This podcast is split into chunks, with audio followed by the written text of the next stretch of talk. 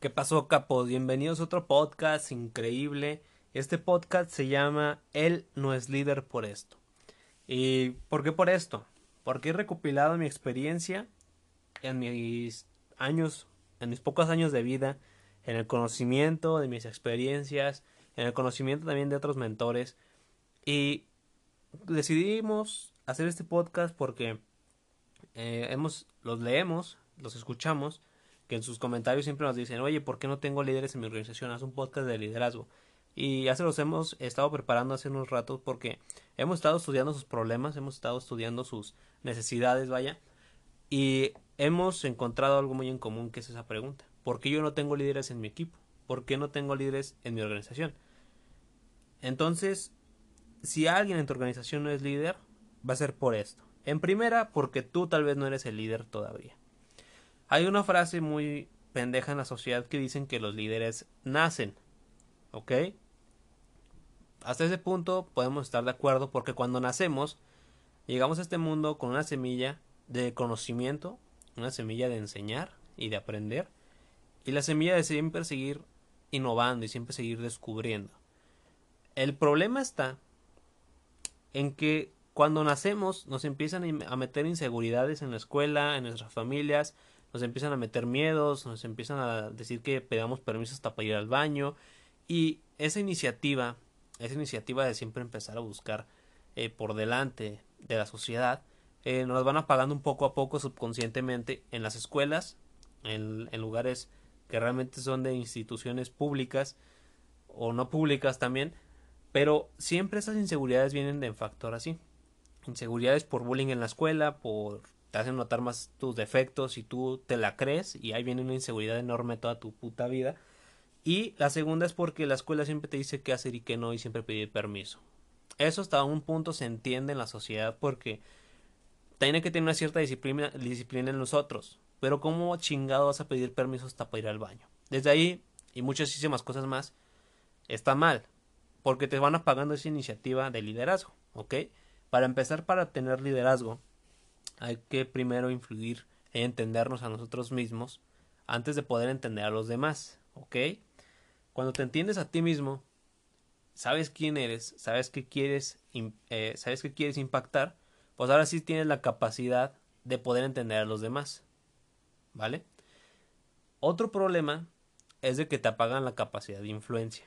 Liderazgo es influencia, ya sea positiva o negativa, siempre liderazgo es influencia y depende de un líder bueno, un líder malo. Por ejemplo, líderes buenos tenemos a,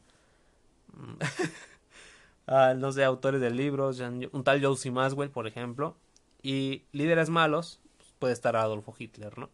Entonces siempre hay dos perspectivas que a fin de cuentas hay liderazgo, que es influencia. Es un ejemplo. Para entender esto, primero tenemos que ir más a fondo. ¿Por qué sucede esto? La mayoría de las personas allá fuera en la sociedad eh, se han concentrado y se concentran más en sus propias necesidades que en las necesidades de los demás. Es decir, que por ejemplo un emprendedor novato que siempre estaba metido en ese sistema y comienza a emprender, siempre busca la necesidad y siempre va emprendiendo por qué le puede quitar a los demás. ¿Qué les puede quitar a los demás? Ya sea su tiempo, su dinero, eh, su atención, algo, ¿no? Siempre se está buscando allá afuera en el mercado qué te pueden quitar, no qué te pueden aportar. Entonces esto lo hemos hablado mucho por el tema de tu capacidad de dar solución a los problemas. Y para entender esto es en realidad una capacidad muy egoísta en la cual tú siempre vas a estar a costa de los demás. El primer factor, el cual va a ser muy, muy difícil que logres quitarle algo a alguien allá afuera. Y si lo logras, te vas a quemar y no vas a volver a avanzar. Para empezar, quitándole cosas a alguien allá afuera, no se hace a gran escala, no se hace a gran impacto, y si se llega a hacer, pues te, te matan o te meten a la cárcel, ¿ok? Pero en realidad nunca, muy pocas personas voltean volteamos a ver el modo en el cual podemos aportarle a los demás. ¿Cuáles son sus problemas? Los estudiamos y ofrecemos soluciones. Gratis, agregando valor, eh, por ejemplo, un servicio, un producto que se pueda agregar al, al mercado, pero con la perspectiva y con la intención de ayudar, ayudando a otros. ¿Me explico? Entonces hay una gran frase muy mamalona que dice, ojo con esta frase, porque si tú la entiendes vas a entender todo el factor de liderazgo. Estamos temporalmente a través de lo que quitamos. pero alcanzamos la eternidad por medio de lo que damos. Ojo con esto. Estamos temporalmente a través de lo que quitamos, pero alcanzamos la eternidad por medio de lo que damos. Y por eso es esencial ayudar a otros en cualquier área de nuestra vida. Por eso hay que tener esa iniciativa de siempre dar valor a otros, siempre darles soluciones y aportar genuinamente sin esperar nada a cambio. Le hemos hablado también anteriormente de esto en los primeros episodios y eso es el liderazgo, influir, influir. Pero hay factores que en la cual no hemos entendido todavía y son cuatro que yo he encontrado en mi experiencia y que son son cinco más bien, son cinco en los cuales creo que son los que más retienen una organización en la cual tengan líderes en su equipo. Y para eso te quiero contar una historia que pasó hace unos un par de años. Y es que falleció un amigo, falleció un amigo que fue una excelente persona, eh, mi mentor también, el cual eh, era un gran empresario, una gran eh, persona en el cual siempre estaba apoyando genuinamente a otros.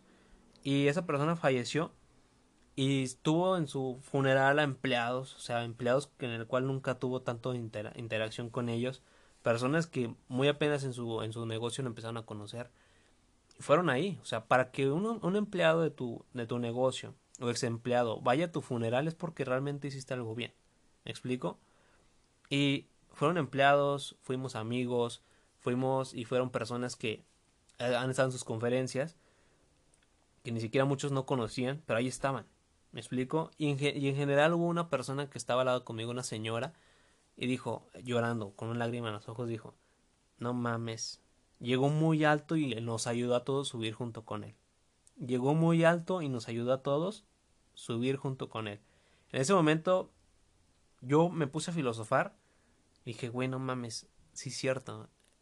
La intención en la vida es cumplir tu propósito poniendo tu servicio a los demás. Encontrar tu don y ponerlo en servicio a los demás. Desde ese momento yo empecé a entender este factor de liderazgo y de, ayudar a otros genuinamente. Cuando te piden tu tiempo, hay que dar lo, que más puedas. ¿Me explico? A las personas que sea ya de vida a muerte o que sea muy, muy urgente. ¿Me explico? Porque tampoco puedes ir por la vida a desconocidos dándoles tu tiempo así literal. Se puede hacer en un podcast como lo estamos haciendo, se puede hacer en videos, se puede agregar el valor de esa manera a otros en las, que, a las personas que no conoces. Pero agregarles su tiempo personal uno a uno está muy cabrón hacer eso.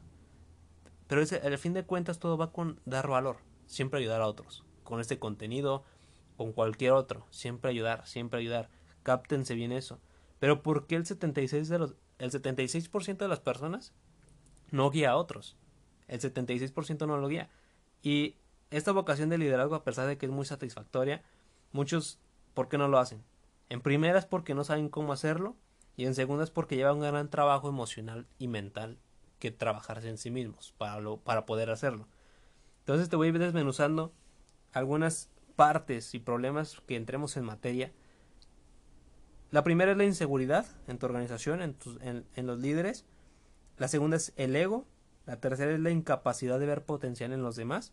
La cuarta, concepto erróneo del éxito. Y la quinta, el factor de la capacitación. Vamos entrando en materia con estas cinco. Eh, quiero hacerlo lo más fácil y disponible para que lo puedan entender. Y la primera entremos en materia de la inseguridad. Para que una persona se sienta segura, primero se tiene que hacer sentir segura ella misma, importante en lo que hace y en lo que es, y, ser, y sentirse que realmente está en un lugar correcto. Por ejemplo, que se sienta eh, apreciada, que se sienta que aporta, que realmente es útil, que, que realmente es útil en lo que hace, no que es usada en lo que hace. A la gente no le gusta sentirse usada pues le gusta sentirse útil, ¿me explico? Entonces hay que entender este, hay que entender esto, en la sociedad allá afuera están muy maltratados estos factores y por el cual siempre uno habla de estos temas y critican, uno habla de estos, de estos factores y te pueden caer hate y eso siempre viene desde un factor de inseguridad, de vacíos, de envidias y en realidad eso es la inseguridad, viene desde envidias. Las personas inseguras que tratan de lucir mejor expectativas de otros son las que verdaderamente están más estancadas porque siempre están allá afuera en un empleo jalándote. O sea, tú tratas de brincar la barda y ellos jalan de tratarte hacia abajo junto con ellos o te pisotean y te usan de escalera para ellos, para ellos brincar la barda. Entonces está muy cabrón allá afuera como hemos eh, tenido una sociedad tan tóxica en estos días, en la mayoría, pero eso se puede arreglar siempre y cuando tengamos que aportar valores correctos. Un valor bueno y un valor malo siempre se va a quedar. ¿Me explico? Los valores versus las herencias. Los valores siempre van a perdurar y las herencias pueden desaparecer. Pero con una herencia y un buen valor, no tienes idea de lo que puedes hacer ahí. ¿Me explico? Entonces es una mina de oro emocional, de impacto social y también puede ser económico, el cual estar parado de buenos valores. Tener esos pilares de los buenos valores te hace sentir y ser una, un excelente líder en un futuro. Entonces todo, como dicen allá afuera, viene desde tu casa. ¿Qué estás aprendiendo en tu casa? ¿Qué valores tienes actualmente en los cuales puedes modificar o seguir eh, duplicando con tu gente para seguir creciendo? Para esto, te quiero contar una historia que me pasó hace aproximadamente unos cuatro años, yo creo. En uno de mis primeros empleos que tuve, como actualmente tengo 21, pues ya a los 17 empezó, eh, fueron los 16 años en mi primer empleo. Ojo con esto, porque es muy importante que entendamos.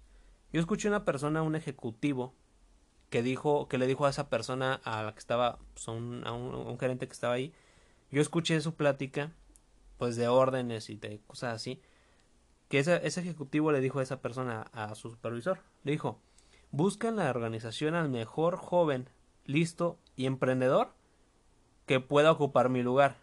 Y cuando lo encuentres, despídelo.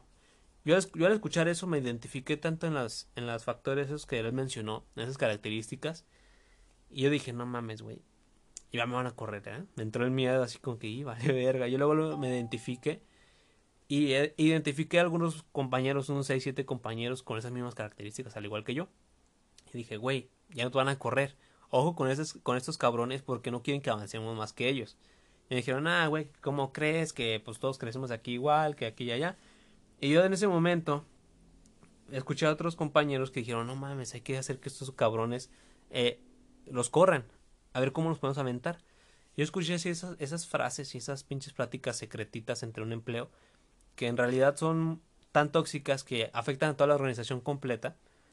Y en ese momento a mí me dio un calambre en el cerebro y dije, no mames, güey, tengo que salir de aquí, me corran o no, yo me voy a ir antes de que suceda una pendejada y salgamos de pleito todos y ahí me di cuenta de que el empleo no era para mí. Ahí me di cuenta de que estaba desperdiciando potencial en ese lugar. Y me di cuenta de que había mucha inseguridad entre todas las personas. ¿Me explico? Yo me salí y ahí entendí un factor de esa vida. La inseguridad siempre va a afectar que una persona no sea líder. Porque están tan preocupados allá afuera de que cuando encuentren a esa persona que es mejor que ellos, se sienten y tienen una incertidumbre y un, miedo al sentirse reemplazados. Cuando una persona allá afuera se siente vacía por sentirse reemplazada, es en ese momento cuando tú como líder tienes que darle seguridad de lo que puede aportar.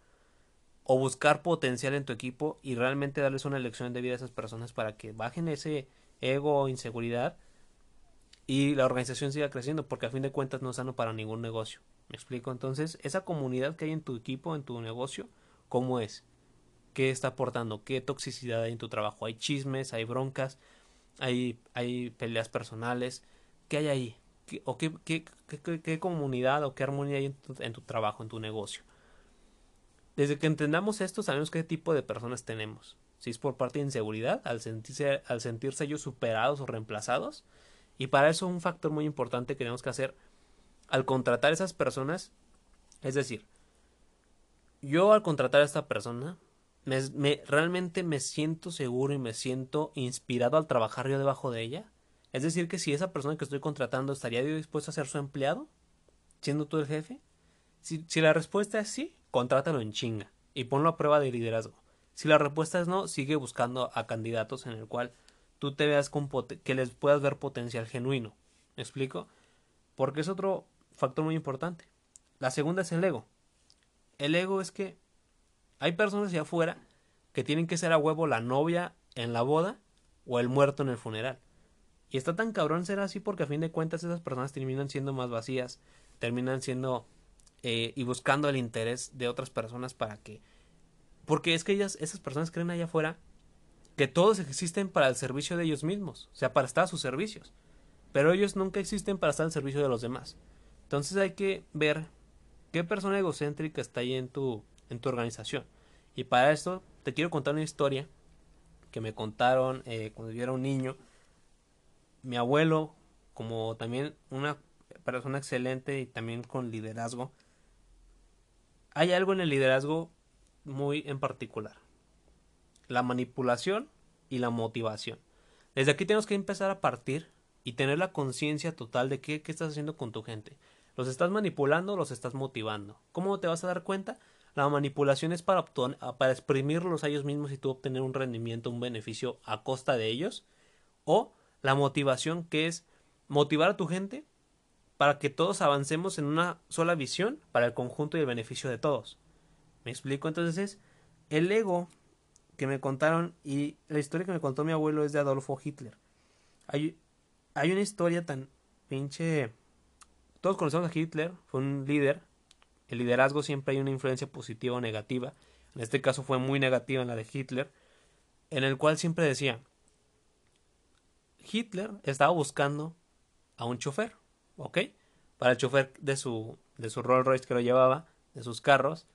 Y en esos años entrevistó a 30 candidatos para el puesto. Pero algo en particular es que eligió al más torpe y al de menor estatura. Pero ¿por qué lo hizo de esa manera? Lo hizo en primera para que apenas él pudiera ver enfrente del volante e irse riendo de él cuando él iba en el asiento de atrás. Y en segunda es para verse mejor y más grande que él. Fíjense nada más en esta pendejada porque cuando tú usas a otros para verte mejor o más grande que otros, en realidad es porque eres menor que ellos.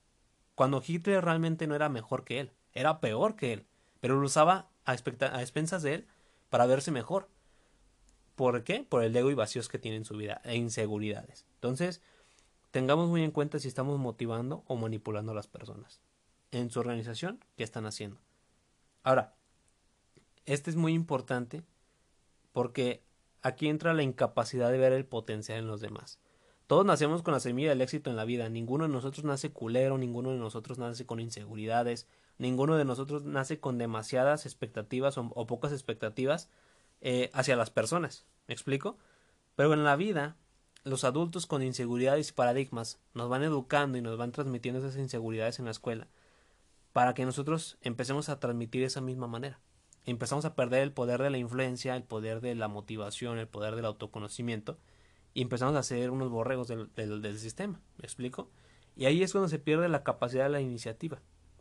La capacidad de la iniciativa es por ese sistema que está, que está mal hecho, que está incompleto, por falta de educación emocional.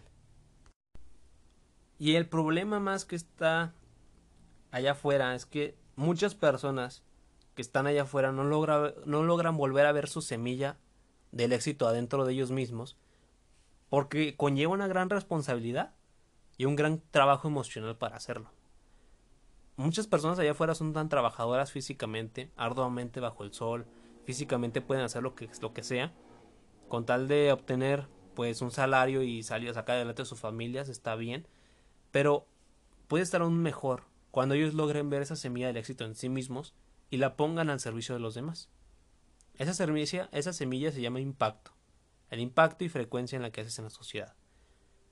Hay algo allá afuera, se llama tabulador, y hay un salario. Ese salario te tiene topado. Pero en el emprendimiento eso no sucede. El emprendimiento se basa en tu impacto y la frecuencia que tienes en la, en la gente, en el mercado. Entonces, desde ahí que tú eres muy bueno muy malo, hay muchísima oferta, muchísima demanda. Desde ahí, tus ingresos pueden crecer en base a tu impacto. Tú como gerente, tú como emprendedor, como líder, como CEO, puedes estar te estando a cargo de gente, de personas, pero tú tienes que ver el potencial en ti para tú poder ver el, potencial en otros. Y hay algo muy en particular para poderlo entender. Es que para encontrar la semilla de otros, se necesita, un compromiso mutuo, o sea, que la persona también quiera crecer y estar dispuesta a ser ayudada, la diligencia y un deseo genuino de ayudar a los demás.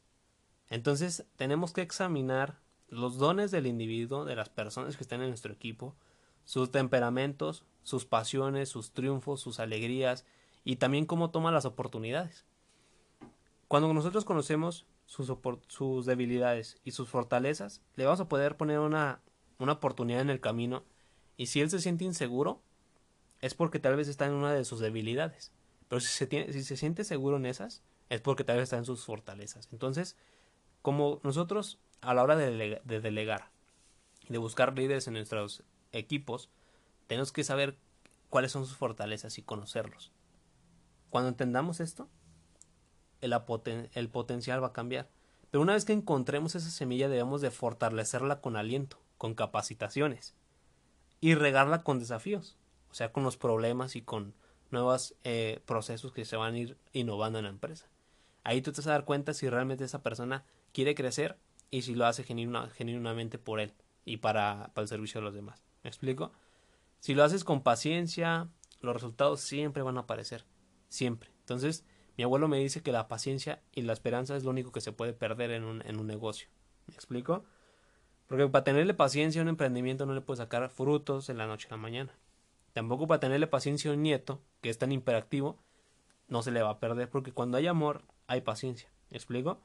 Pero cuando hay una necesidad de sacarle frutos y manipulación, ahí se acaba la paciencia. ¿Por qué? Porque se te acaba esa, esa, necesidad de esa persona y ahí ya empiezas a manipular, ya empiezas a hacer cosas poco éticas, el cual se rompe una relación.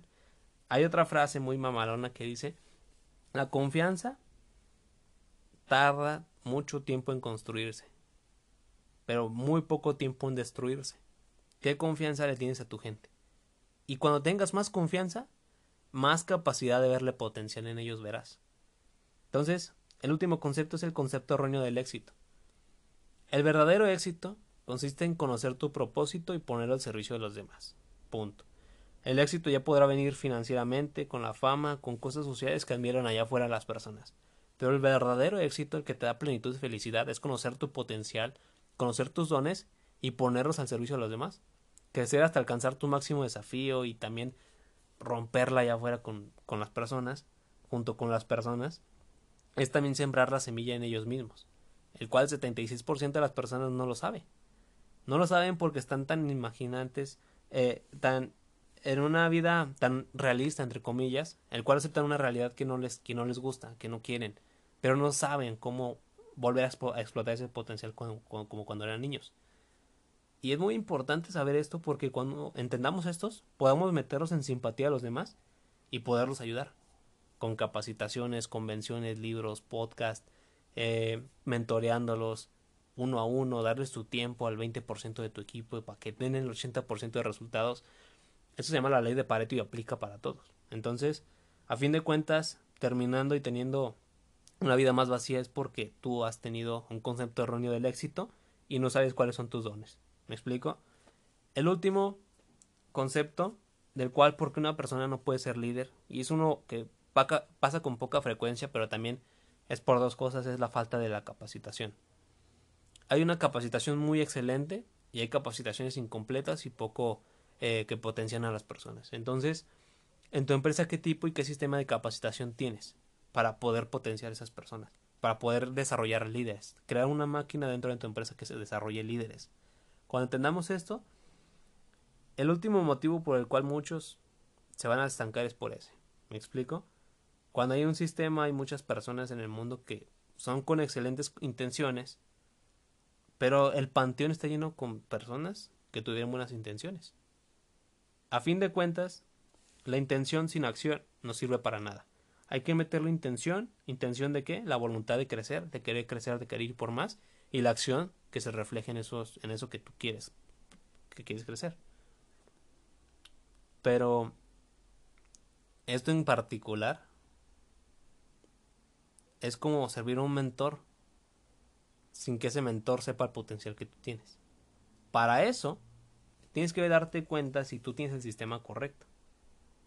Y aún allá afuera, estudiando para ser un profesor, estudiando para ser un educador, probablemente le enseñan a transmitir información a una persona o a un grupo de personas, pero no sabe cómo ubicarse junto a la persona para poderle influir. Para poderle influir en qué? En cómo llegar a esos resultados. Una cosa es muy diferente a transmitir información, saber transmitir información, transmitir teoría, transmitir cualquier cosa, pero otra cosa es muy diferente, sentarte al lado de esa persona, sentarte y estarla guiando de hombro a hombro para que tengas resultados increíbles. Que en otro podcast podremos hablar de cómo ser un mentor, Ya que entendemos cuáles son los factores por el cual no hay liderazgo en una organización, podemos entender por qué y cómo nos vamos a convertir, en un mentor. ¿Ok? Para entender esto y ser un mentor influyente, un mentor con resultados. Un mentor no puede ser una persona que tuvo, que estuvo eh, en un libro y que tú nada más lo leíste a esa persona. ¿Me explico? Un mentor no puede ser una persona que está en un podcast, como yo en este momento no puedo ser tu mentor, porque a fin de cuentas no tengo el tiempo para dedicarte a ti a, este momento uno a uno y estarte mentoreando por un largos meses. ¿Me explico? El chiste de un mentor es siempre darle apoyo, aliento y desafíos a la persona para que se vaya forjando hombro a hombro contigo. Y esto es muy importante porque a veces le llamamos mentor a todo.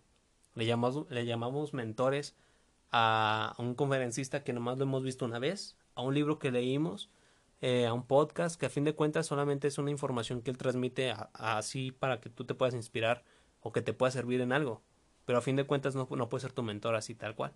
Porque eso conlleva tiempo, energía y muchísimo, muchísimo trabajo emocional interno que tienen que hacer juntos. ¿Ok?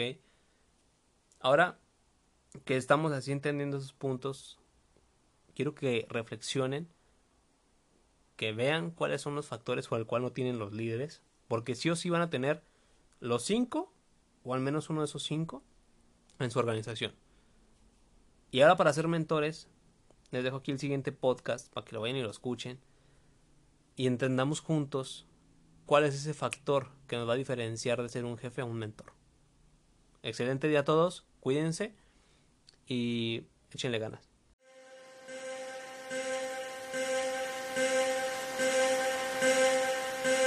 La mente es un poder inmensurable. Tal vez no somos capaces de comprenderla, pero ¿qué importa? Hoy estamos vivos. ¿Cuáles son las probabilidades de estar aquí? Todo tuvo que suceder en perfecta secuencia para formar cada molécula de tu ser. ¿Por qué no vibrarlo? ¿Por qué no activar esta energía? ¿Por qué no aprovechar este milagro? El universo se ha transformado, ha dimensionado por eones y eones de tiempo. Y así es que todos tenemos preguntas, preguntas importantes que hoy encontraremos con sus respuestas. Sí, aquí y ahora, modificando creencias, energías y hábitos que claro darán resultados, porque tu éxito no es negociable. Yo soy Gabriel Mench. Bienvenidos a este podcast.